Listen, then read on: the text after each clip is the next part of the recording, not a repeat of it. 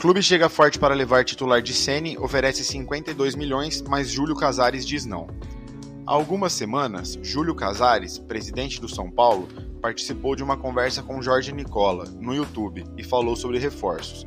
O São Paulo fez cinco contratações nesse início de 2022: Rafinha, Jandrei, Patrick, Alisson e Nicão.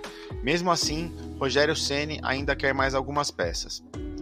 Com a saída do Bruno Alves, nós temos uma carência de zagueiro e esse jogador pela beirada, que não é simples. Não podemos fazer loucuras, mas eu garanto ao torcedor que nós vamos lutar por uma complementação de elenco com um zagueiro e um jogador pela beirada. E claro, oportunidade de mercado quando você menos espera ela surge, disse o presidente. Júlio Casares, aliás, sabe que alguns atletas do São Paulo estão em alta no mercado e despertam interesse de outras equipes. Caso de Gabriel Sara, que teria sido sondado pelo Toronto Futebol Clube, segundo Nicola. O valor proposto pelo jovem era de 10 milhões de dólares, cerca de 52 milhões de reais na cotação atual. O mandatário, porém, disse não. Gabriel Sara tem crescido de produção com Rogério Ceni e tem contrato até o fim de 2024, com multa avaliada em 50 milhões de euros ou 297,9 milhões de reais.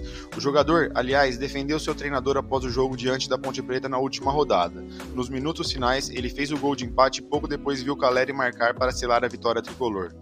A gente fez um ótimo jogo.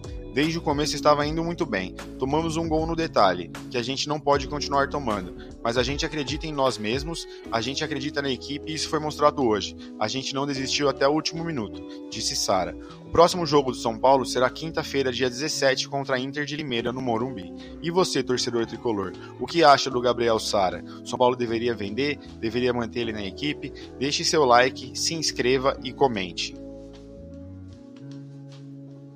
Crie e edite vídeos de maneira profissional direto do seu celular. Profissão com alta procura no mercado digital. Link na descrição e nos comentários.